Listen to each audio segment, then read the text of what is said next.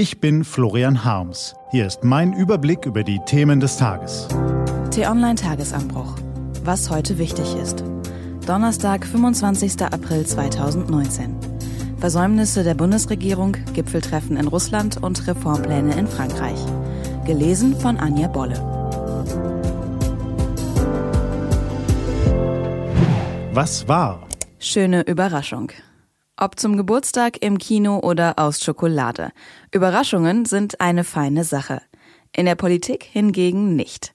Wenn man nach 13-jähriger Regierungszeit plötzlich von der Digitalisierung überrascht wird, die das Bildungs-, Arbeits- und Sozialleben revolutioniert, oder vom Klimawandel, der das Antlitz unseres Planeten verändert, dann muss man sich der Frage stellen, ob man vielleicht bisher A. schlechte Berater hatte, B. beide Augen zugedrückt, C. die falschen Prioritäten gesetzt oder gar D.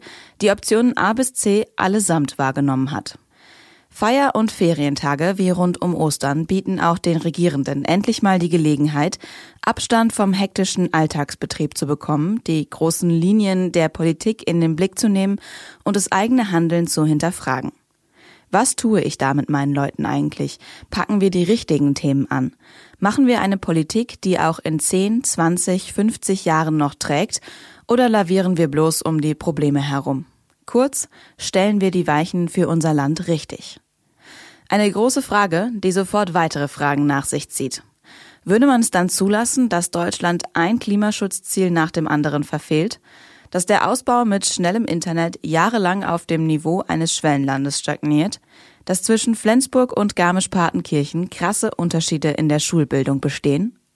Guten Gewissens kann man diese Fragen kaum mit Ja beantworten, was uns gleich zu weiteren Fragen führt. Warum wurden entscheidende Reformen und Projekte so lange verzögert? Warum müssen erst Schüler Freitag für Freitag auf die Straße gehen, um daran zu erinnern, dass es höchste Eisenbahn ist, das Ruder in der Klimapolitik herumzureißen? Vielleicht ist die Antwort auf diese Frage einfacher, als wir gemeinhin denken. Das Durchschnittsalter der Mitglieder in den Regierungsparteien CDU und SPD beträgt 60 Jahre, Tendenz steigend. Das Durchschnittsalter der Bundesregierung liegt etwas tiefer bei 51 Jahren, was aber immer noch rund sieben Jahre mehr als der Durchschnitt der deutschen Bevölkerung sind. Die Bundeskanzlerin feiert im Juli ihren 65. Geburtstag. Jetzt sollte man um Himmels Willen nicht denken, dass ältere Menschen keine jungen Gedanken, Elan und neue Ideen haben können. Können sie natürlich.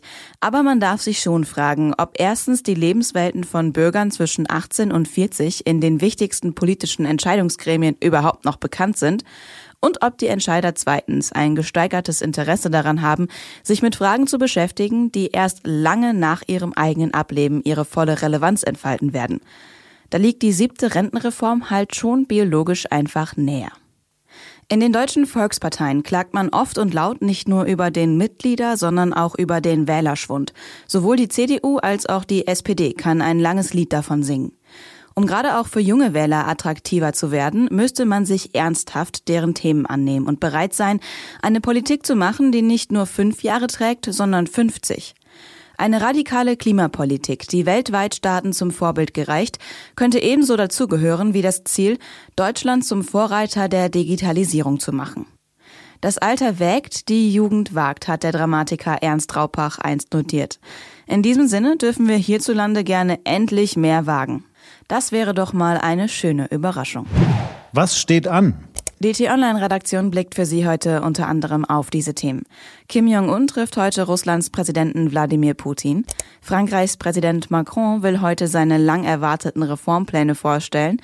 Und die Friedrich-Ebert-Stiftung stellt heute ihre Mitte-Studie vor, in der rechtsextreme und menschenfeindliche Einstellungen in Deutschland untersucht werden. Das war der T-Online-Tagesanbruch vom 25. April 2019. Produziert vom Online-Radio- und Podcast-Anbieter Detektor FM. Den Tagesanbruch zum Hören gibt's auch auf Amazon Echo und Google Home. Immer um kurz nach sechs am Morgen. Auch am Wochenende.